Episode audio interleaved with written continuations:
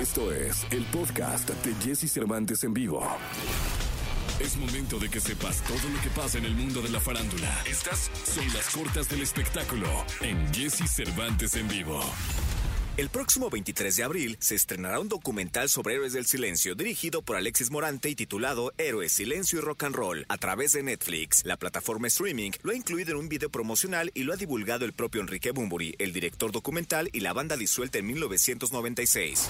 Justin Quiles, creador de éxitos interpretados por otros de sus colegas, lanzó junto a Arcángel, Kevo y Dalex y el productor Dímelo Flow su nuevo sencillo Como si nada.